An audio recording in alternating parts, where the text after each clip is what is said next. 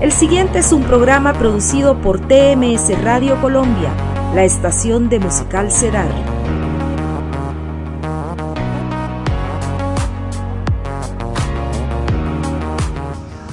Señores, bienvenidos. Buenas noches.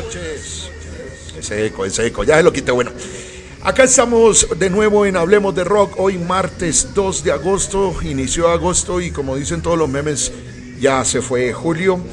Y increíble, increíble cómo va este año. Y eh, no es el año de la pandemia, sino que ahora están molestando con esto de la viruela del mono. Yo ya tengo como a tres que quiero que le dé la viruela del mono así para, para sería verlo bonito rascarse. Por ejemplo, Richard, necesito que le dé la viruela del mono. Sería algo interesante, ¿no? Eh, un estudio magnífico. Volvemos a transmitir acá desde las instalaciones en la séptima con 45. Antes transmitíamos arriba en el segundo piso en Bebar, pero bueno, hoy lo más chévere es que volvimos a nuestra guarida, donde, desde donde hacíamos tantos programas en la pandemia sino que hoy además de ser Vive Karaoke, pues es la, sede, la, ya sería la tercera sede del Museo del Rock Colombiano y eso está muy chévere.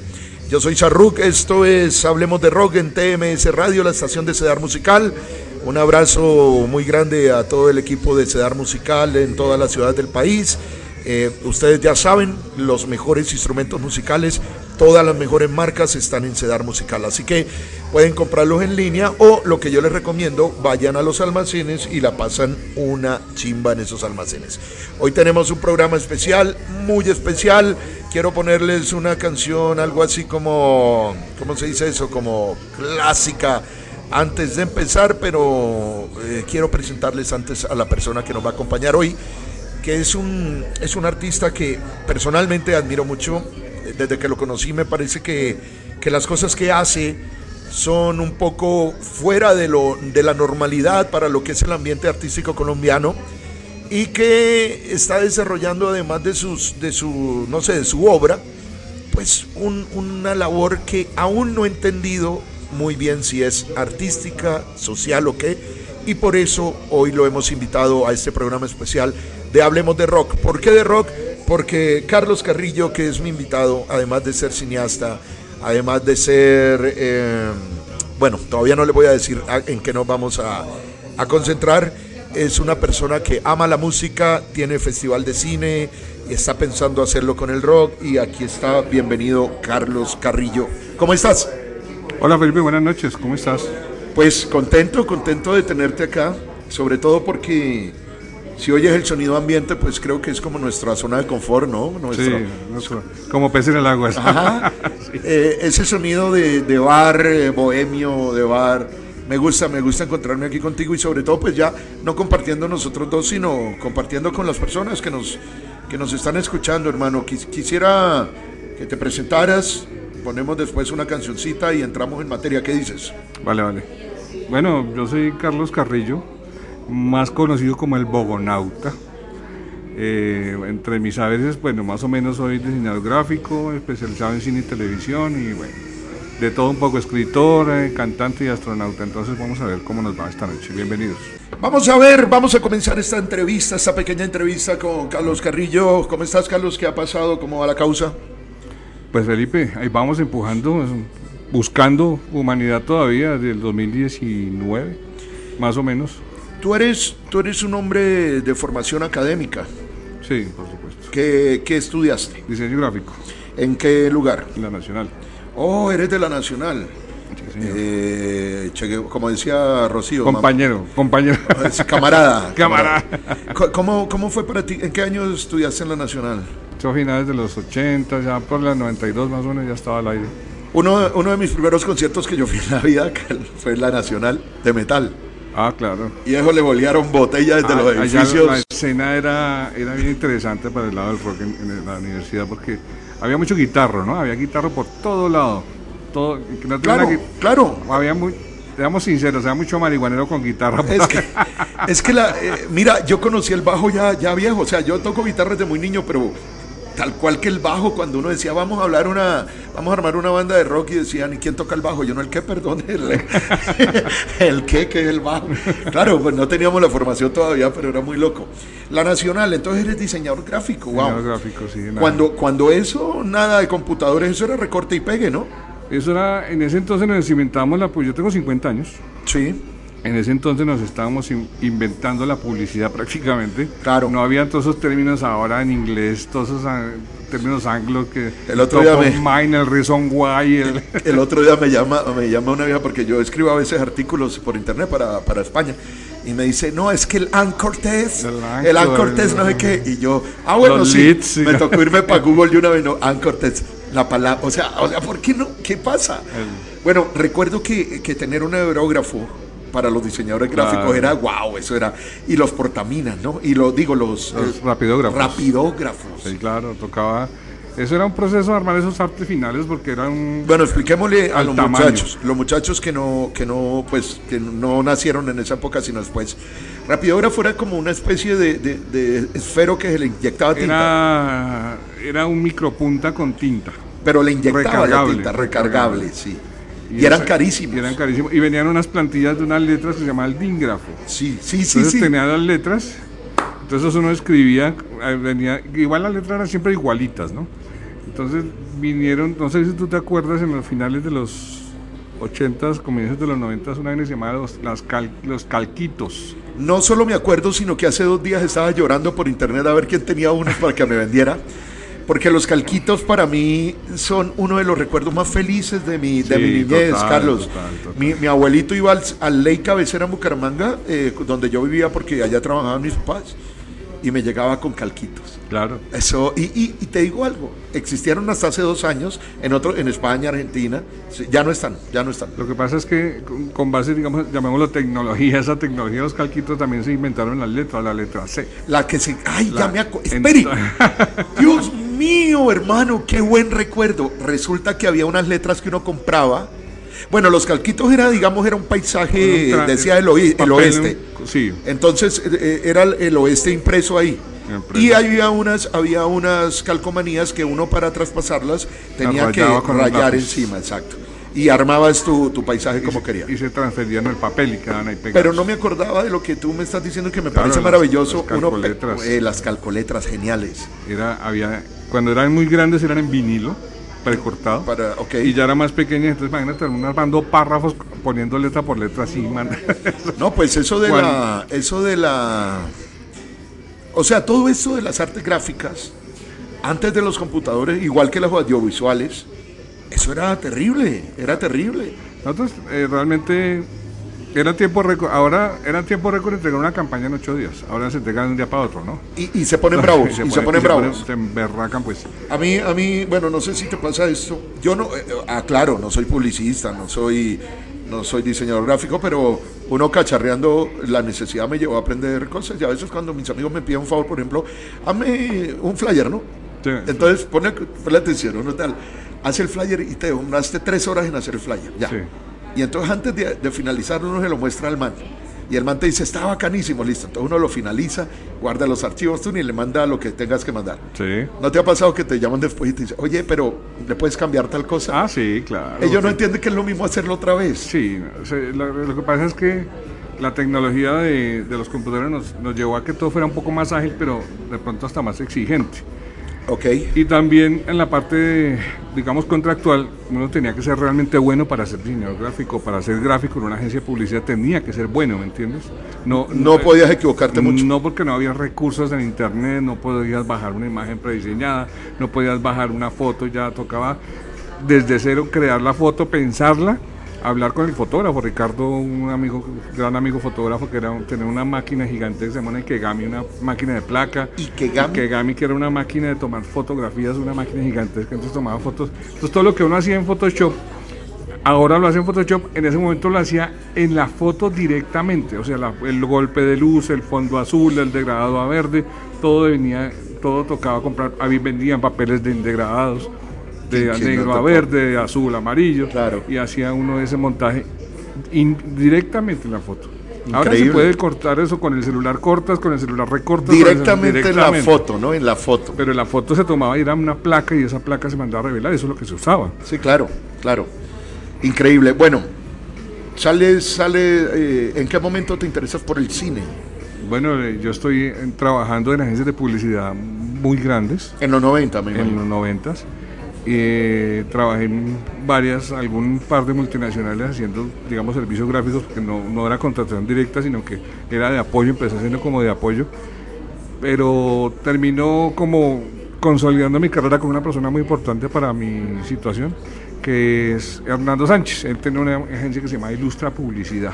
Ilustra. Ilustra Publicidad, que y entonces con él empezamos y fue la primera persona que me dijo usted, muy bueno, hágale de, director creativo y empecé a ser director creativo. ¿Te nombró director, creativo? ¿Cuántos años tenías? 16 años, 17 años tenía. No, no te lo puedo creer. Sí, claro, 17, 16, cumplí 18 estando trabajando con él. Increíble. Entonces en esa época, no, es lo que te digo, o sea, porque se empezó a trabajar, yo empecé a trabajar desde los 14 años en, en, eh, en ¿cómo se llama esto? En agencias. No, no, no, no, no. No, yo con, con rapidógrafos y con dígrafos y todo, armaba artes de facturas en las litografías, primero. ¿Y esos artes eran los que se iban a la...? A la impresión para imprimir facturas, para hacer screen, para... Entonces hacía a mano los artes finales. Dios mío, miren qué interesante. O sea, es que pónganse a imaginarse que no existen los computadores y tocaba dibujar la factura. Todo. Y me imagino que eso se le hacía al negativo o lo que fuera. Sí, claro, le hacían una fotomecánica manual. Y, eso es lo que se imprimía. Entonces uno ahí aprende, en ese momento me tocó a mí aprender a ser revelado, a hacer, a hacer fotomecánica. O sea, cada las agencias que se respetara debería tener una, un laboratorio de fotografía y una ampliadora. Uno tenía que aprender a manejar la ampliadora. Claro, la ampliadora. y los líquidos y, todo. Y, todo. Uy, no.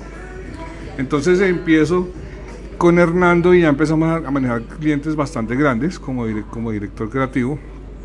Y, y, entra un gran, gran, cliente que es la Caja Agraria en ese momento. La Caja Agraria empieza a generar eh, comerciales. Empezamos a hacer comerciales y oh sorpresa para mí, conozco el cine, porque era en cine todavía, ¿no? Claro, en, en rollo, en, en rollo. claro. 16. 16 y 35 milímetros empezamos a hacer cine para la Caja Agraria y para Satena y para Aerorepública. ¿Y de dónde sacaban las cámaras? Y ven, pero espérate. No, acá siempre ha habido rental para todo eso. Pero tú, o sea, empezaste ¿Quién era el director? No, yo era el director creativo, pero que habían sus directores, habían directores para eso. O sea, había una agencia que se llamaba FX que era muy famosa en ese entonces. Y me imagino que formados en el exterior. Claro, aquí muy poca gente era formada, casi todo en Nueva York, ¿no? los directores de, de, comerciales. New York Film Academy. Exacto. E iban en el taller de, En Venezuela, en Nueva York, en España. Venezuela era muy duro, muy, duro. muy duro en esa parte. Y Argentina, por supuesto, che. Entonces te venían acá a trabajar y pues teníamos, empezamos a... Ahí fue donde empezamos a hacer cosas con cine. Me hicieron, me hicieron varias novatadas gigantescas. Cuente, cuente. Que después le cuento. no, cuenta, cuenta un par. Voy a contarle una que venga me dice una vez eh, eh, Juan Carlos Ah, se me fue el apellido de Juan Carlos, un director de cine muy importante. Eh, Bonilla, John Carlos Bonilla. Ok. No sé si, bueno, quién sabe quién nos está escuchando, de pronto por ahí está el Bonilla. Y bueno, vamos a, a rodar un comercial de la Caja Agraria en Tunja. Ok. Entonces llega y me dice, eh, ¿quién va a ir de la agencia? Entonces Hernando Sánchez, pues el director creativo, que yo tenía que 18 años, 19 años. El director Gatti, todo el tipo me mira de arriba abajo y dice, bueno, pues entonces nos vemos allá. ¿Y cuántos años tenía Bonilla en esa época? Eh, Bonilla tenía unos 40 años, 38, 40 años. Claro, debería decir este que... Ah, este man, ¿qué? Chino marica. Y entonces resulta que llegamos allá, me llegó a la camioneta y habían grúas y había unas vainas. Bueno, para mí era una locura ver esas cámaras. Y bellísimo, bellísimo. Entonces le digo yo, bueno, eh, ¿qué necesita? Me dice, hermano, ¿trajo las barras de mil ciclos? ¿Así te dijo? Yo, no, hermano, de, no trajo las barras de mil ciclos. ¿Sabes cuáles son las barras de mil ciclos? Yo qué sé, pero te estaba trajo jodiendo. las barras de te mil estaba jodiendo, ¿verdad? Sí, claro. Te, yo, no, hermano, no, es que yo no traje esa vaina. Las barras de mil. Pero, ¿cómo va a ser tan pendejo, hermano, si yo le dije que las, a mí no me dijeron nada? Ay, las consigas, si no nos fregamos, tocado, si no, no podemos arrancar.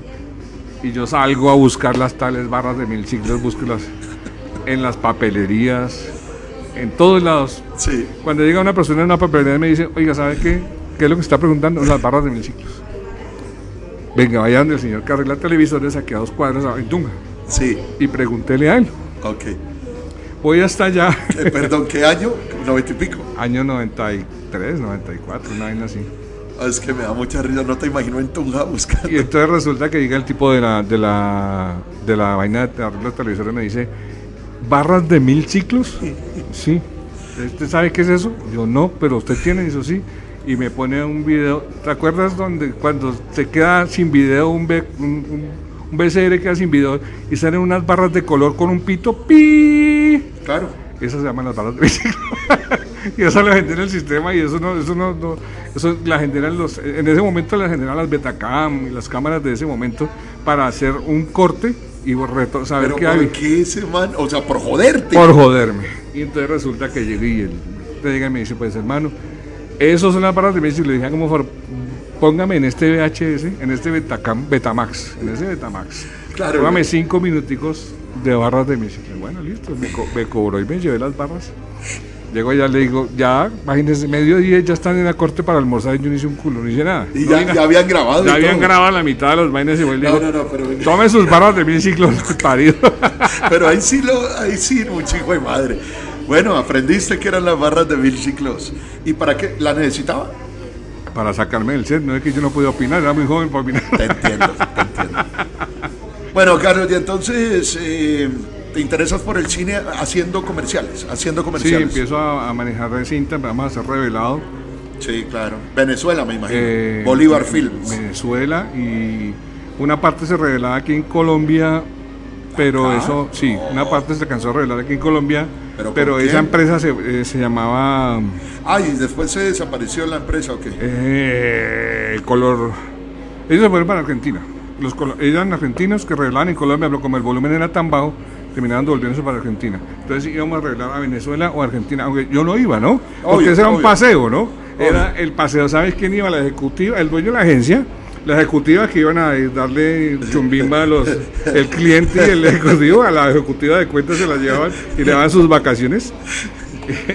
Dicho, para resumirles, señores, nadie tenía que ir. Eso Nadie era- tenía que ir, eso el que era tenía mandarlo- que ir no iba. Eso era que mandarlo por correo y ya. Eso era, o, o ir una persona que tenía que ir y ya, entonces iba, era la comitiva, la ejecutiva, el cliente, la ejecutiva de cuenta, el director de la agencia, el, dire- productor y el y la mujer del, bueno, la novia del productor. No, no, no, no, la otra ejecutiva. La otra A mí no ejecutiva. me gusta, o sea, que tampoco, no, seamos inclusivos.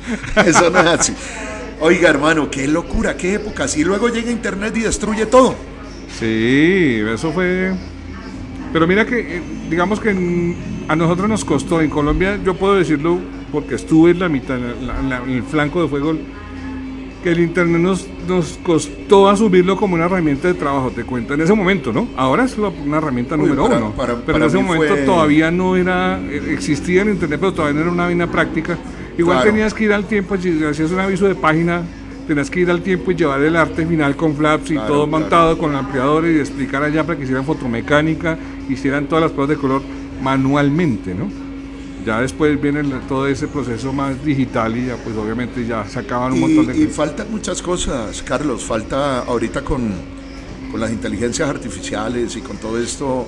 Creo que no hemos visto ni siquiera el, el 10% de lo, que, de lo que va a suceder en unos 50 años. Hay- ya hay inteligencia artificial generando contenido por ah, También para música, también para periodismo. con- ya saben qué palabras clave usar, cuándo la vas a ver, cuántas veces la quieres Oh, escuchar. ahora que me, que me acuerdas y me valgo para hacerme la cuña, tengo un artículo en, en la red, si, si lo quieren buscar, se llama, este artículo lo escribió una inteligencia artificial, yo generé uno para ver cómo era, y muy coherente, muy coherente, o sea, muy bien, puse un tema, algunas palabras clave, y, y la inteligencia artificial lo, lo desarrolló. Entonces ahora, ahora eso, digamos que, en- en- bueno, la estructura de la agencia antiguamente era fácil. Director creativo, diseñador gráfico, copywriter, habían duplas. Yo tuve mi pareja creativa estable, se llama William Rodríguez, que trabajo con él hace 30 años. ¿Y el que, William qué profesión tenía? Él es publicista. Pero Publicista. también, también pasó lo mismo que nos pasó a mí, a nosotros. En ese momento eso no era, no era, en ese momento puedo decir que mucha gente ni siquiera estudió eh, esa carrera, sino cayó porque alguna razón. ¿Sí me entiendes? Sí. Entonces, eh, o había una formación muy básica, porque eso en ese entonces no se está. Realmente no es muy lejano decir que nos inventamos la publicidad, así suena muy pretencioso de mi parte, porque realmente nosotros no teníamos eh, el, el, engagement y esos términos, nosotros era eso sí pegó o no pegó, sirvió o no sirvió, vendió o no vendió, sonó la registradora de cliente o no sonó la registradora de cliente, esas eran las formas de medir la vaina. Claro, claro, o sea, si era una campaña efectiva o no. Sí, sí. Te, quiero, te quiero hacer una pregunta ahora que hablas de eso, Carlos, y Perdona, mí eh, eh, pensaba en, seguir algo cronológico, pero pues salgámonos de este lado. ¿Qué opinas de hoy en día de que una película es buena si hace plata y es mala si no? Así sea una super película. ¿Cómo lo ves tú como cineasta y más como publicista? Porque, ¿estás de acuerdo o no? No, no, definitivamente no. No, porque, a ver, en, el gremio del cine y la televisión, que llegamos ya de ahí de los comerciales, pasé a televisión, eh, yo he hecho de todo en la parte audiovisual. Pero en televisión lo que la experiencia que tuve era muy fácil pensar que un buen actor llegaba a ser actor de televisión porque venía de un bagaje de teatro muy interesante. Sí. Y de ahí saltaban al cine. Entonces resulta que ahora, eh, con relación a la pregunta que tú me estás haciendo, es muy difícil para mí pensar que una, una película taquillera tenga tan mala producción, okay. tan mala actuación, tenga tan mal contenido y que el guion sea tan malo. Pero como tuvo eh, actores que tienen eh, eh, muchos seguidores, la productora hace algunas actividades con el actor principal, están basando su éxito en otras cosas que antes no se tomaban en cuenta. Mira, lo digo por una producción, por no sé si la viste eh, y tampoco te vayas a burlar de mí si no te gusta ese tipo de cine, pero a mí, por ejemplo, yo soy fan de Star Wars. A mí me encanta Star Wars. Soy fanático y de hecho la razón por la que no estudié cine en la Nacional fue Star Wars. Eh, creo que te conté alguna vez, ¿no? Pasé, pasé con muy buen puntaje y todo, pero a ellos no les gustaba eso, ellos lo veían como, bueno, en fin. sí, es que lo que pasa es que... Vale, güey. El caso es que yo vi la película de Han Solo, a mí me gustó no es una obra maestra, no es, o sea, no es el Imperio contraataca, pero es una buena película, es una buena historia. No, no, no sé la razón por la cual, por la cual eh, no le fue bien en taquilla. Que no irle bien significa que no ganó siete veces lo que costó. Eh, la película creo que ganó una o dos veces. Y, y, así también es con la música, y así también es con la televisión. Mira, eh, he visto, por ejemplo, ¿te acuerdas de la serie de Lucifer, no? Que Netflix rescató. Esa serie excelente, pero como no daba la plata, la habían cortado. Y entonces, creo que las artes, y no sé si estás de acuerdo, tú me dirás, se, se están pauperizando mucho y se están volviendo, es como lo, lo que vende sirve, así lo que vende sea vacío, básico y banal. Mira, lo que pasa es que hay una cosa que está ocurriendo en las plataformas, que justamente lo hablaba con mi hijo que día, eh, viendo un par de películas. Hay un, hay un problema gravísimo y es las plataformas se volvieron el futuro del cine y eso ya, la, ya la habíamos cantado de alguna manera. Pero resulta que la factura que tiene, por ejemplo, Netflix y la factura que tiene Prime, por ejemplo, son dos facturas completamente diferentes. El Netflix le da un tratamiento más cinematográfico a las cosas, a las producciones, a la historia. Consigue mejor, no es mejor esos peores actores, se arma mejor el equipo, o sea, consigue un, buen jefe de casting, hacen cosas muy, muy avanzadas. Con decirte una cosa, mira, si tú quieres pasar un, un teaser para que puedan comprarte una producción en Netflix, ellos tienen unos estándares súper altos. Tienes yo vi que hay una lista de cámaras autorizadas. ¿no? Sí, hay una lista de cámaras autorizadas, de lentes autorizados, de sonido autorizado, de postproducción autorizada. Obviamente le fueron bajando un poquito ese nivel porque ya hay mucho no, pero precio para ese mollo. oye, está genial. Y, pero entonces lo que no tienen las otras plataformas. Entonces las otras plataformas te compran en 1080. Ni que eran 2K o 4K obligados, sino hay cosas que hasta en 1080 salen. ¿Y tú qué opinas de eso? ¿Debe haber un equilibrio? o, debe haber un equilibrio. O, digamos, si hay un genio que lo hace, no sé, en Betacam, pero lo hizo. Mira, me voy a embalar con quién sabe con cuánta gente, pero el cine es cine, es cine. cine el cine tiene un tratamiento específico, un lenguaje, una forma de hacerlo. No, de acuerdo, de acuerdo. Entonces, no todo es cine. Si lo pones en una, una plataforma y lo pones en el segmento de película, no es cine. No quiere decir que sea cine. Te entiendo. Sí le pasa a Netflix. Netflix te pone una película y si realmente sientes que es una película. pero no en todas las plataformas. En Disney también le pasa lo mismo, tiene una, factura muy grande, una, producción súper eh, elaborada. Entonces a mí me parece que una, una, una producción que facture eh, en salas es muy relativo. ¿Qué pasó a Black Widow? A la, Sí, sí. ¿Qué te pareció esa película? Me, pareció encantadora porque está dentro del universo de, cinematográfico de Marvel y es muy coherente y tiene muchas cosas bonitas. Además, los directores que han manejado toda la saga de la, de la, del universo cinematográfico de Marvel son muy creativos. Oye, este John Favreau, eso es un animal, ¿no? Eso es un animal. Déjame decirte que no, no por lo de Marvel, sino por todo lo que hace. Es un animal, eh, muy pocos en la historia, así como este hombre. Muy, muy pilo. Y si hablamos de plata, es una máquina, es una máquina de hacer plata. Increíble, John Favreau. De una u otra forma, él le dio vida al universo cinematográfico de Marvel Empezando con. Tú sabes que fue él el que peleó porque, porque fuera Robert Downey Jr. Recuerda que Robert Downey estaba, en la, mala, En, la, remala. Y él fue el que peleó por eso y fue. O sea, el tipo, ah, eh, como este último, este Taika Waikiki. Sí, Taika Waikiki muy bueno. Tienen una visión muy loca, hermano. Para mí son como Spielberg en, sus épocas, ¿no? Algo. ese es de Rabbit, Goku Rabbit, es el Jojo Rabbit. Jojo Rabbit. Pero hay algo de, hay algo de estos que. Hay algo de los viejos que me gusta más. Y lo que me gusta más de los viejos es que las historias de ellos eran propias. Creaban, salida de su mundo, de sus cabezas. Y yo le doy mucho valor al creador. Es decir, lo de Marvel y todo es muy bacano, yo lo sigo muy bonito, pero pues es algo que ya está, ¿no? Sí, sí, sí. Eh, pero, por ejemplo, crear un ET, hermano, un tiburón. Sí. un encuentro cercano al tercer tipo. Eso era magia. Para mí era magia. Para mí era magia. Sí, y si también si quieres irte a directores un poco, muchísimo más eh, ¿cómo se dice eso? Que no son de ficción ni nada de eso. Pues entonces tenemos otro tipo de directores. Espérenme un momento aquí, Carlos, que quiero ver que dice que estamos. No, estamos bien. Estamos bien. En un momento me decía que no teníamos con. Ah, sí. Ya regresó, ya regresó. Listo. Listo. Un poco de directores, hermano, que que son más profundos, pero tienen, digamos, tú viste una película que se llama El Juego. Sí, claro. Seven. Claro, claro. El abogado del diablo. Buenísimo. esas son películas con giros increíbles que te marcan durante toda la vida. Y hace mucho, hace mucho, no veo una película así. Si hablamos de películas de acción, de cosas, bueno, no sé si te viste esta El Hombre Gris, ¿la viste? ¿Ya la viste? Sí, sí. ¿Qué te, qué te parece? Es muy comercial. Sí, pero es, buena. Es buena, es buena, sí, es buena. Es mucho, mucho dinero. Mucho dinero. Mucho dinero, ¿verdad? Mucho dinero. Pero mira que, por ejemplo, hay una cosa, hay dos películas que tienen, es que no, recuerdo, bueno, Aaron Fronosky, El Luchador.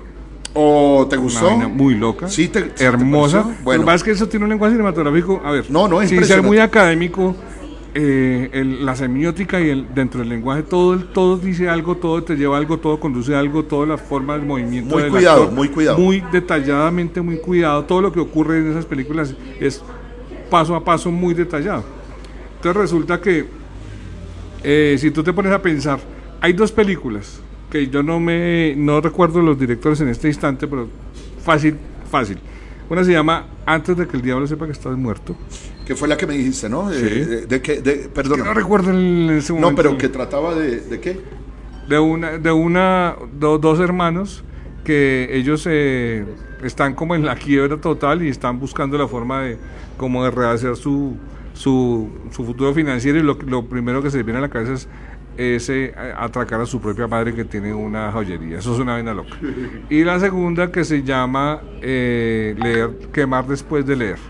Carlos, ¿qué en cine? ¿qué, ¿qué, has hecho en cine, en televisión, en actuación? ¿Te he visto actuar? ¿Qué, cosas hay? Así un breve resumen porque quiero que hablemos sobre, sobre el Bogonauta, pero primero terminemos este tema del cine. Bueno, eh, cortémoslo de cabeza. Me meto al cine, eh, formo mi festival, creo una productora, empiezo a fabricar unos equipos para cine, hacer una marca que se llama Intuitive que, crea grúas, sliders, steadicams. Bueno, empezamos a creamos el festival de cine y premiamos con los equipos. Empezamos a producir, a hacer postproducción de videoclips postproducción y producción de comerciales. Wow. Y ya empezamos un poquito más a meternos en la parte del cine. Eh, empezó a aportar equipos para hacer coproducción. Y ya viene ya como esa, esa etapa de, de, querer volcarme completamente al cine, entonces yo me alejo un poquito de la publicidad y del diseño y ya me empiezo a especializar más en, la parte académica del cine. Gracias al festival, pues obviamente tengo un bagaje, un recorrido interesante. Este festival es tuyo, ¿no? Es un festival cine, que Cine con lo que hay Fest. Cine con lo que hay. Eh, tú, bueno, hay algo ahorita que se llama Smart Films, una cosa así. Me imagino que, que en, en, esa época era algo, pero en esa época lo que había era una cámara 16. Claro, no, en ese entonces, no, el festival no, digamos que no tiene tan, tan no es tan viejo. Ya después de, de, de muchas vueltas de la vida, eh, la productora se ocupa de hacer, de, hacer televisión. el cine ya para mí todavía es desconocido. Eh, y ya lo que pasa es son comerciales para televisión, para la gente, para las marcas, para, la, para empresas. Y videos, videos institucionales y, videoclips y cositas así. Eh, en televisión empiezo a hacer asistencia de dirección, empiezo a hacer jefe de piso, empiezo a hacer edición, edición conceptual, empiezo a hacer eh, efectos especiales, empiezo como a subir ese nivel. Y ya en... No tengo muy claro el año, pero me vuelvo, ya me, me, me meto 100% al cine y empiezo a, a, desarrollar muchas actividades. Me empiezo, soy, yo soy en ese momento, ¿qué soy en ese momento para el cine? DIT, editor conceptual, eh, alguna vez me ha tocado hasta de sonidista, eh, Best Boy, que es la persona como que soluciona todo en el set, eh, primero de cámara, cámara, eh, asistencia de dirección, script. Pasarse por todo el equipo. Y, todavía es la hora que si me llaman para hacer simplemente script, yo hago script esa es la cosa. El, más aburrido de todo el no equipo. Importa, pero lo que pasa es que aquí la gente tiene un problema. La gente se mete a la escuela de cine a estudiar, a ser director de cine, y mm. pasar primero con todo. Y, les digo una cosa, muchachos, les digo una cosa, y, tú me, me corriges si me equivoco, ¿ok? Cuando usted busca hacer películas, es más importante que, que estudies dirección de cámara, dirección de fotografía, porque el ser director es algo más intuitivo, es algo mucho más fácil. En cambio, eh, director, eso yo, yo lo descubrí. Yo estudié varios cursos de dirección y, no, no sabía todavía cómo manejar cámaras, cómo iluminar, cómo todo. No sabía, sí sabía cómo dirigir los actores, que era lo que yo quería, pero creo que si lo que quieren es, o sea, es decir, para mí es obligatorio que un director eh, sepa de dirección de fotografía, ¿para ti no? Sí, sí, por supuesto. Además que el director debe tener el ojo y la postura. Tal cual. El ojo, ¿por qué? El ojo porque tú dices, yo quiero ver esa escena, ¿cómo me va a quedar? Obviamente hay un montón de cosas que son prehechas en la producción, o sea, o preproducidas, que es el, movimiento de la cámara, el tiro de cámara, todo el movimiento de la cámara prehecho, preplaneado. Oye, ¿y tú qué piensas de, por ejemplo, Lars, Lars Montrier? ¿Qué piensas del de que no usaba nada? O sea, a lo, a lo perro, a lo maldita sea. Eso es tan bonito y suena tan bonito y se ve tan bonito con presupuesto, pero con presupuesto libre, pero cuando tienes un presupuesto tuyo, tú no haces una cosa así. Eso te iba a decir, no, pero no cualquiera lo puede hacer, no, No, cualquiera lo puede hacer. O sea, yo considero que que yo no, en ese momento, yo desperdiciaría, no desperdiciaría, invertiría en presupuesto en algo interesante haciendo algo por el estilo cuando ya es, después de que hubiera hecho algo, yo lo he hecho mi, mi ópera prima por ejemplo. Okay. no la he hecho. Y la piensas hacer claro estamos en ese proceso pero y la quieres hacer todo o sea tu guion tu yo llevo escribiendo hace muchos años más de 20 años. Tengo muchas cosas inclusive estoy negociando algunas eh, guiones con canales importantes ahorita. No pero tu ópera prima tiene que ser en cine. Sí mi ópera prima va para cine sí, es la idea en este momento, eh, digamos, el Festival de Cine se convirtió para mí como en un Sebastián. Tengo más o menos más de 300 cortometrajes temáticos, el único festival que tiene más de 300 cortometrajes temáticos en Colombia. Mm. A mí hay una frase que me hizo muchos enemigos aquí en el, en el medio de los festivales de cine y es que mi festival es el único festival temático transmedia de Colombia. Entonces a, muchos les explica que yo diga el único y, y a la final sí, es el único. he tenido tema lucha libre, he tenido tema eh, eh, bici, he tenido tema tatú, he tenido, bueno, vamos a tener el tema rock, pero ya para el otro año porque este año voy para Nueva York. Y siempre hay temas o sea, la gente hace los cortos. Al hablar transmedia, tú recibes un montón de, formatos. Eh, no, transmedia es que transmito, o sea, el festival, la escena del festival para proyecciones o salas no formales online, Entiendo. a través de plataformas Entiendo. o a través de salas no convencionales. Genial. Entonces, entonces, pero, por, pero por ese punto no pudo ser, digamos, un festival real- real- realmente para el Estado, para, para Bogotá, eh, un festival legal, digámoslo así. ¿Por qué? Porque no soy comercial, no alquilo una sala y compro películas, sino que nosotros desarrollamos el material durante el proceso del festival.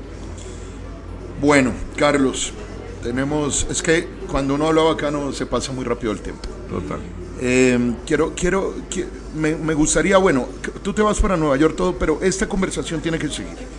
No nosotros dos, sino acá, acá hay mucha gente, mira, en el, en el rock, en la música, en todas las artes, siempre la gente considera que el cine es como un papá, ¿no? Reúne todo en una sola cosa. Y últimamente ha cobrado mucha importancia lo audiovisual para los músicos. Ese es un tema que me hubiera gustado tratar, pero pues no podemos por el tiempo, pero hay algo que sí quiero hablar y, y es, y esto es muy bonito. Este señor un día, bueno, yo, no, yo, yo lo vi, lo vi en la prensa, lo vi en la tele, lo vi en todos lados. Es un astronauta que caminaba por Bogotá. Y entonces todo el mundo piensa, bueno, pues este man qué, o sea, qué, qué. qué- Ha sido más tostado, Sí, este man qué, qué fumó, el ácido que le explotó. Porque era, era el, el man. A ver, supongamos que yo no conozco a Carlos y estoy en mi casa y veo un astronauta en Transmilenio. Entonces uno empieza a hacerse un montón de, de ideas y conjeturas y todo. Y luego comienzas a ver y a buscar en las páginas que detrás de todo esto hay un contexto, un trasfondo. Yo al principio pensaba que esto era un, un happening, un, una, ¿cómo le dicen? Eh, un performance. Pero me he dado cuenta de que no, de que no es un performance porque hay un personaje que tiene una ideología, que está creado, que tiene una rutina también. Sí. Le- les estoy hablando de, de- de un personaje creado por Carlos que se llama, en un principio se llamó el Bogonauta. El Bogonauta. Luego tuvo una época del colombianauta o el colombonauta. Sí. No sé en qué punto esté, pero hablemos un poquito de eso. ¿Qué es el Bogonauta y cómo nace? Bueno, el Bogonauta nace. eh, yo quería ser astronauta cuando chico. Ahí ya hay un origen. Pero el origen más importante es que yo literalmente me morí en junio del 2019. Eh, esa, esa, ese lapsus, ese- esa, esa ida de acá de, de ¿Cómo este- así? ¿Cómo así? me morí porque tuve, estuve en una UCI en la, en la clínica Corpas. ¿Por COVID? No, no, no, pero muy seguramente, o sea, parecía COVID porque fue una neumonía que casi me mata. Ah, no, mi padrastro también lo mató una neumonía, pero fue COVID. 2019. Porque nadie sabía eso. Ah, Entonces eh, estuve estuve muy muy mal, tuve tres reanimaciones, estuve, bueno, el caso fue que o sea, eso saqué- salí adelante gracias a mi esposa. De eso salí adelante con toda porque era la única manera, o sea, o me moría, es que no sé cómo explicar, era la oportunidad de o se queda ahí o mejora o se larga mal parido. Sí, eso, ¿Tú lo sentiste la muerte? Sí, sí, sí, claro, la sentí, hay un montón de historias con relación a eso. Pero entonces resulta que se hice, hice un Carlos, hice- perdón, me meto. Si no quieres responder, no respondas, pero.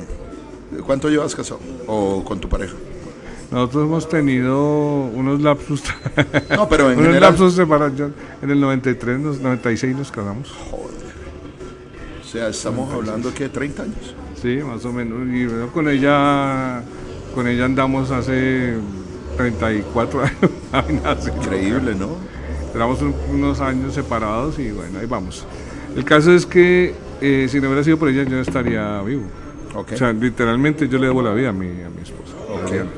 Entonces, eh, hago una, un ma- mapa mental y hago una especie de lista en una libreta que solo entiendo yo, porque además escribía, yo no sé por qué razón escribía con la mano izquierda, estando en la UCI y yo completamente inconsciente. Y el caso es que de las cosas que tenía pendientes para hacer, era, me hice como una, esa, esa lista, la típica lista de antes de partir. ¿sí? Eso le llaman los gringos un bucket list. Exacto, el bucket list. Entonces hago un bucket list y una de esas, era, el último era ser astronauta. Entonces empiezo a cumplir ese tipo de sueños, libros, a escribir libros, a hacer teatro, con, con- por esa lista empecé a hacer teatro, hice Marido por Horas, hice un par de obras más que fue pues muy exitosa acá en, en el teatro comercial. No voy a decir que estoy, no voy a decir que hice nada, dramaturgia no hice, hice, hice teatro comercial, que es igual completamente válido, eh, se llama comedia ligera, pero funcionó muy bien para mí. Aprendí muchísimo y me sirvió para mi carrera como director de cine porque manejar a los actores es una cosa fundamental y eso se, se adquiere más que en cualquier otro lado en las tablas.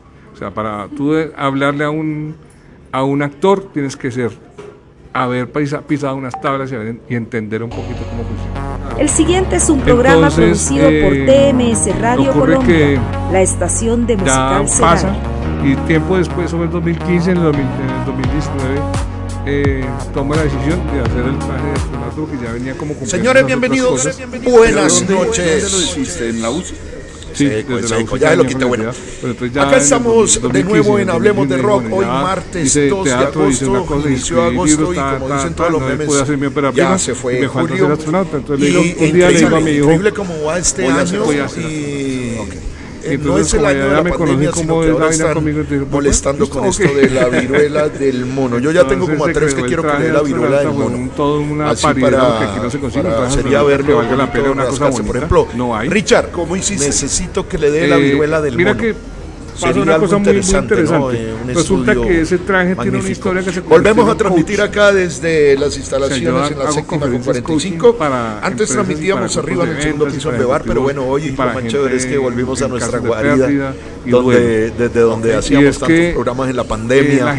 sino que hoy además de ser bien karaoke, pues es la, sede, ya sería la tercera sede por ejemplo, vamos, te voy a dar un ejemplo pequeñito de las botas. Yo soy Charruk, esto es Hablemos de Rock en TMS Radio, la estación de Cedar Musical. un abrazo muy grande a todo el equipo de Cedar Musical en toda la ciudad del país. Voy a buscar las botas y me cobran 400. Ustedes ya saben, los mejores instrumentos musicales, todas las mejores marcas están en Cedar Musical. Cualquier lado donde más o menos pueden comprarlos en línea o lo que yo les recomiendo, vayan a los almacenes y la claro, claro. Entonces resulta que ese Hoy tenemos un programa especial, muy especial sí. quiero ponerles una canción algo así como, ¿cómo se dice eso? Como clásica. Entonces, antes de empezar, les llevo una imagen de las botas y me dicen, quiero presentarles antes a la persona que nos va a acompañar hoy.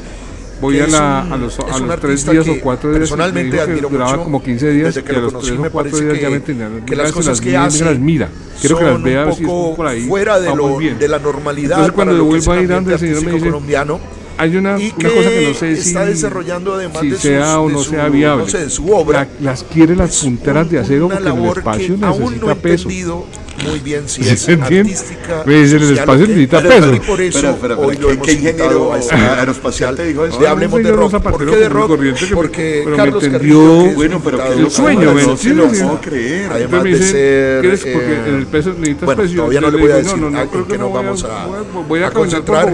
Es una persona que ama la música, tiene festival de cine está que cuando yo recojo las botas y aquí está eh, me dice le puse Carlos peluche Carrillo. porque en el ¿Cómo estás? hace frío. No, Hola Felipe, buenas noches. Entonces para Pero ven, ¿quién pues, este contento, contento de tenerte acá. No, sobre todo porque Entonces resulta que eso eso me dio pues un tema larguísimo para hacer un coaching ontológico y fue eso, como peces en el agua. Casco fue una cosa. Ese sonido cascar. El traje no es un disfraz. Me gusta, me gusta no, no, El traje es un traje. Pues, sí, exacto. No compartiendo resulta que la, sino compartiendo con las personas la modista que nos están escuchando. Llega y me decía, no, no te he podido hacer nada de lo que me dejaste aquí dibujado porque es que me ha salido trabajo. Ah, claro, claro, obvio, es normal. ¿Sí? El trabajo, ¿qué quiere decir? Un overol paurero.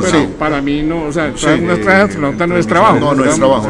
Y tú le ibas a pagar, ¿no? Ya le había pagado una plata, pero no, me cumplía, me cumplía, me cumplía, porque no era, porque es que me salió no, me tocó dejarlo tuyo porque me salió trabajo. Vamos a ver, vamos a comenzar esta entrevista, esta pequeña entrevista con Carlos de cuando me lo pongo la primera, ¿qué ha pasado? primer la causa? Pues Felipe, me decido llevármelo puesto y me voy en buscando para mi humanidad todavía desde el 2019, espera, espera, Okay, okay. más o menos. Tú eres, o sea, tú eres un hombre de formación académica, como le estás hablando. Sí, todo se fue dando. Tú te pusiste en qué lugar? Me voy a casa. Oh, eres de la Nacional. Voy a hacer mi primer viaje. Y ahí no tenía sino, como decía no Rocío, compañero, compañero, camarada, ¿Y el casco cómo fue para El casco ya estaba hecho también. Pero ese día ibas con el casco. Es otro cuento, claro, ya con el casco y todo. Uno de mis casco también fue otro cuento. Las botas, el casco, el backpack, todo. Y eso le volvieron botella de tengo que hacerte la pregunta, todo el mundo se la va a hacer. ¿Cuánto invertiste en ese traje?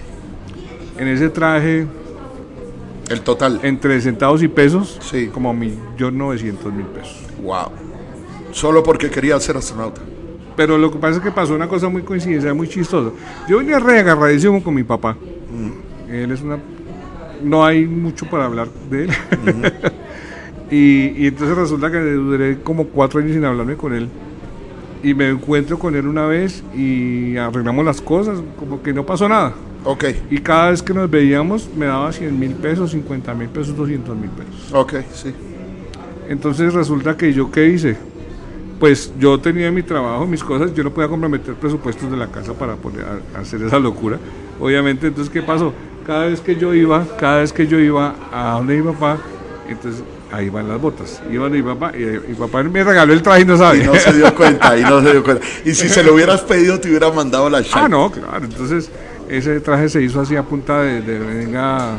Iba, y- iba y me regalaba 100 mil pesos y ahí salieron las botas. Iba a regalar, pues bueno. Entonces, ese traje venía sin un propósito. Ese traje nació sin un propósito. No, el- era ser astronauta. Era ser astronauta. Porque era tu bucket list. Entonces yo dije, bueno, listo. Pero entonces, ¿para qué ser astronauta? Además que es un astronauta, ¿no? Sí. Primero. Entonces resulta que ese día me pongo el traje de astronauta y me voy en Transmilenio. Y encuentro la conexión con los niños. ¿Te hablaban? los niños conectaban de, y, sin, y sin tener el hiperrealismo que tiene ahorita el segundo traje. O sea, era una cosa Era blanca. una cosa blanca con un casco y ya los niños se, se, se Se alucinaban. Abrían esos ojos y decían, miércoles, un astronauta y la gente de por sí en Transmilenio hay fotos y todo. Qué genial. Entonces, eh, Navia, empecé a construir un propósito. Y la primera misión es buscar humanidad. Ok, La primera misión, misión de ese, Ese día dijiste, ese traje es más que un traje. más que un traje. Este traje tiene algo. Es una eh, herramienta. Es una herramienta. Y, y ahí lo pensaste. Sí. Y ahí fue donde esto. Escuchen, muchachos, eh, o, o- o los que están ahí escuchando, o escuchan esto después en el. es- eh, o lo que lo escuchan después en el, en el podcast. Buscando humanidad. Buscando humanidad. ¿Por qué? ¿Te faltaba? Eh, no, es el momento en que no he encontrado humanidad, te cuento. O sea, el- los niños, los chiquitos salvan esta vaina.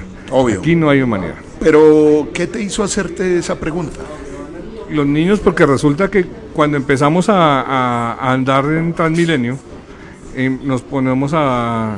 Empezamos porque tuve un par de parceros eh, venezolanos, porque además meterse a, a andar en Transmilenio con un performance eh, era peligroso para mí, porque es que yo no era el, yo no iba ni a pedir dinero, Sí, ni iba a cantar, ni iba a nada, y también entonces todos pensaban que yo iba a ir, claro, con ese traje, no era el mega traje, pero ya venía a incomodarlos a ellos, entonces me tocó hacerme amigo de dos, no me tocó, amablemente se ofrecieron y o fuimos sea, te amigos. veían como una amenaza. tal Claro, vez. me, me- Ok. me amenazaron y todo. Ellos no- me eh, amenazaron. no jodas, ¿qué te- qué te dijeron? Pues, eh, palabras más, palabras menos. ¿Usted quién carajos es? ¿Por qué vine acá? ¿Usted para dónde va? ¿Y usted quién, quién, quién es? Entonces me acompañaron dos, dos, dos eh, venezolanos muy queridos, muy amables y tomaron, fue la ellos tomaron la, la mayoría de las fotos de la primera temporada, digámoslo así. ¿Sí? O sea, ellos te sirvieron que como una especie de equipo de escolta, de algo así. Sí, claro. Wow. Entonces, bueno, pasa. mm, Eso fue 2019. Eh, ese traje da para todo. Empiezo a, ver cómo se puede traer con los niños. Empiezo a hablar con los adultos a través de los niños. Porque yo me acurrucaba para hablar con los, niños. Y les vi ese canal. Me acurrucaba a hablar con los niños y veía que los adultos me estaban escuchando. Entonces, a través del niño yo hablaba con los adultos, decía: Este planeta hay que cuidarlo, el planeta es tuyo, eh, vamos a cuidar esta vaina, es lo único que hay, vuelve a tu planeta. Bueno, un montón de códigos que se. eh, empecé a qué ibas? aprender. Ok. Empecé a aprender la situación. Palabras más, palabras menos. eh, Felipe en el 2019 termina el año. Hago un monólogo en, un- en el Teatro Bernardo Romero Lozano, que es como una despedida contando exactamente En el mismo, SICA. en el SICA, contando el mismo coaching ontológico. Eh, íbamos a hacer una función, terminamos haciendo cuatro. Eh, pasa, en- en- gracias a, esa, a esas funciones, mm, una persona ve potencial de conferencista y en enero, en marzo del siguiente año 2020, empezamos a hacer conferencias con empresas. En la pandemia. En la no, antes de la pandemia. y ah, entre ya enero y empezaba a, a, repuntar la parte de las conferencias, entonces encontramos que viene la pandemia y hasta ahí fue. Carlos, eh, obviamente una cosa, todo en el 2019 eh, empezó el, el, 21 de noviembre de 2019 empezamos las marchas, ¿no? Claro. Empezaron las marchas. Que fue el estallido social. El estallido social y empezamos a salir con el estallido social del astronauta y se volvió un ícono.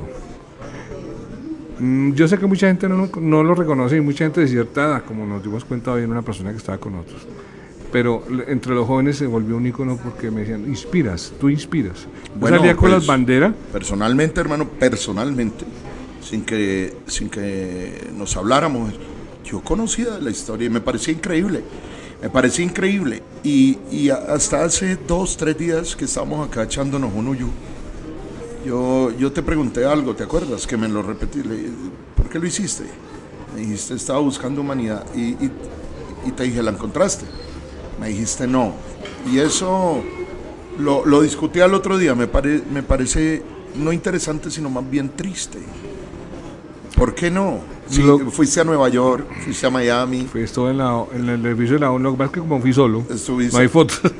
no importa. Estuve allá. Pero yo sí vi fotos en el Times, Square, y todo. Estuve en la ONU, estuve caminando por la quinta. Nadie en la ONU te dijo nada, nadie, nada con mi bandera de Colombia. Nadie te ha llamado el gobierno de Colombia a decir, oiga, nadie nada, nadie nada. Estoy apoyando el estallido. Lo que pasa es que estamos en un momento en, que donde políticamente en Colombia o eres de derecha extrema o eres mamberto extremo. Sí, total. Entonces no puedes ser simplemente un inconforme social o un inconforme político, sino eres simplemente o eres re derechista o eres re mamerto. Así es. En cambio, pues bueno, el caso es que Felipe, yo la reflexión con relación al traje de astronauta es que es, una, es un alter ego que he desarrollado. Yo sigo ¿Tiene un nombre?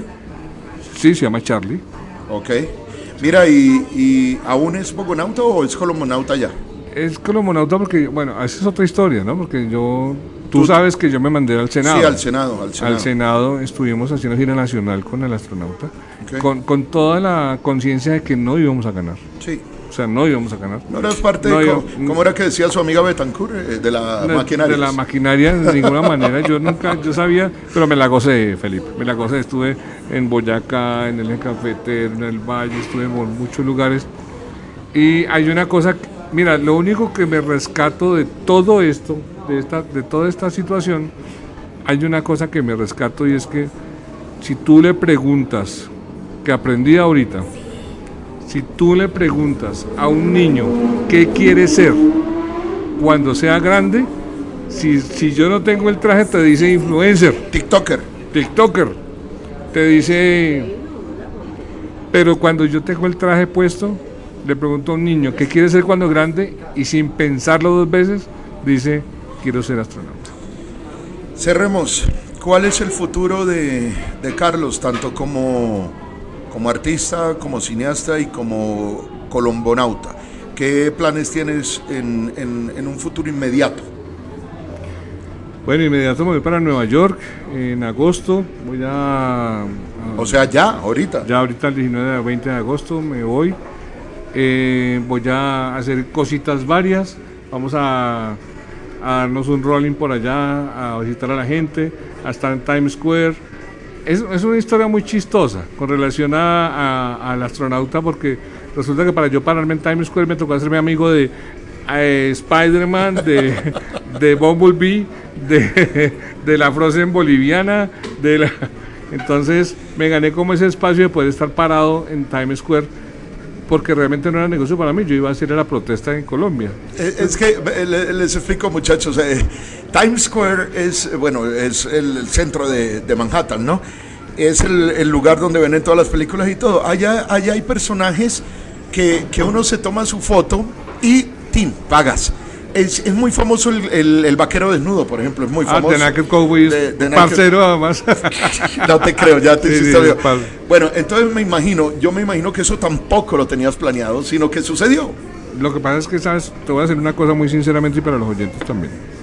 Aquí está ocurriendo una situación muy, muy, es una, es una, una alerta roja y es que yo soy independiente hace muchísimos años, pero estoy entre los 50 y no es una maricada mía, discúlpame la expresión, pero aquí el universo laboral para una persona cuando entra a los 50 es una mierda. Sí, es durísimo. Y no, yo creo que Entonces- desde los 21, eh, Carlos. Sí, desde los 40. Entonces, eh, voy a, a- a escribir, voy a trabajar en lo mío, en diseño, voy a trabajar en algunas cositas, voy a llamarme el traje, tengo algunos contactos que quiero hacer cosas audiovisuales con el astronauta, tengo eh, hacer lo que salga, pero darme ese aire de ver que todavía tengo, realmente estoy en este momento en un, como en un lapsus, en una animación suspendida, entonces quiero, quiero que ese, este remesón de de nuevo ir a Nueva York y encontrarme con la gente que, que, que realmente, es que tuvieras, el astronauta le abre las puertas en todos lados, cuando estuve en Nueva York, en Miami también estuve en, en las playas de Miami con el traje astronauta.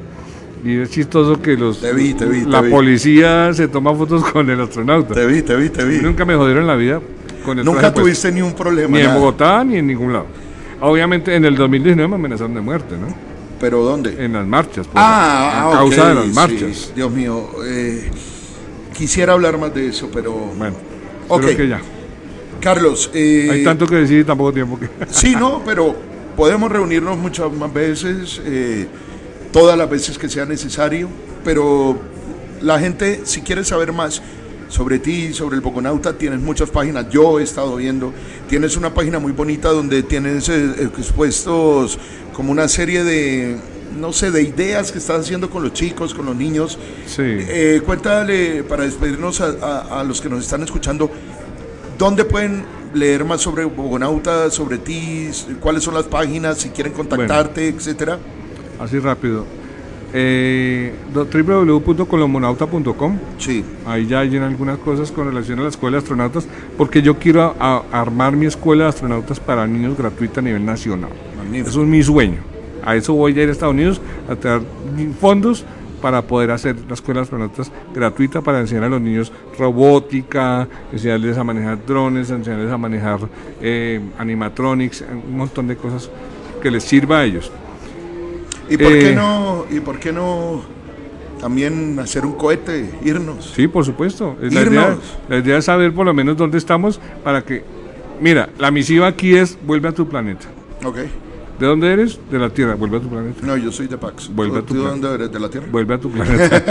eh, arroba soy colombonauta, arroba. Ok, arroba, espera, perdón, espera. arroba soy colombonauta o arroba colombonauta. ahí me- O numeral soy colombonauta Ok. o numeral ¿Qué, colombonauta. qué- qué tienes? ¿Twitter? Está a Instagram y Facebook. Yo no, Instagram no opino mucho, no me, no me, no me doy el lujo de opinar tus- políticamente. tu- tu red- bueno, tenemos colombonauta.com. Sí. Ahí hay una serie, es, es muy bonita, visítenla, es muy bonita, es muy bonita, hay muchas, muchas cosas, muchos recuerdos. Eh, hay un equipo, presentas un equipo de, Sí, de gente. sí. Y, tiene, y tienes entonces Facebook y, e Instagram. Instagram. Mi- eh, les recomiendo que busquen las fotos de este, de este hombre en, en Nueva York con su bandera. Hay una, hay una en un atardecer en una playa de Miami, recuerdo. Sí. Eh, mira, a- aquí, aquí, Asado. aquí Mao nos está, nos está mostrando una. Es impresionante. Realmente, Carlos, mira, eh, nos pasamos un poco, pero no importa, no importa. Eh, yo te agradezco no solo por tu amistad, por, por haberte conocido, sino por, por eso que estás haciendo, porque tú eres de las pocas personas que yo conozco que, que se está dedicando a lo que quiere, a lo que quieres y no a lo que te toca. Sé, sé y no, bueno, no sé, me atrevo a, a decir de que es muy difícil de que, como tú dijiste, estamos en un momento que, en que la economía no corresponde a lo que uno hace, sino corresponde tal vez a tus contactos algo. Has invertido un montón de cosas y acá pues con Celina, con todos tenemos una admiración muy, muy, muy brava por ti. Eh, sobre todo porque hermano, yo al menos yo conozco un astronauta. yo conozco Yo- eh, yo- en persona, en vivo y en directo. Ya conozco un astronauta y el resto del mundo no, no mentira. Eh, si alguien te quiere contactar, Si alguien me quiere contactar, facilito. Simplemente yo los invito. Hay cuando estuve de candidato al Senado, hay una cosa que la gente me decía, qué frase tan pendeja la suya. ¿Cuál sería? Eh, mi frase es, juntos cambiamos el mundo. Es lo único que quiero decir. Si me quieres encontrar, busquemos cambiar el mundo. Entre todos podemos. Si yo cambio mi pedacito de mundo y al lado del tuyo son dos pedacitos y así vamos sumando. Vamos a cambiar este mundo. Necesitamos cambiar este mundo. En redes, yo no soy muy de redes, debería tener más gente. Pues, me dicen, usted debe aprovechar eso. Yo no sé, sí lo sé manejar para mis clientes, zapateros a, tus zapatos, pero siempre pasan casa de donde palo, ¿no? Pero yo lo único que les digo es, soy, soy colombonauta o colombonauta.com, ahí se cuentan las redes, y vamos a cambiar el mundo, empezando por mí. Te invito a cambiar el mundo, empezando por ti.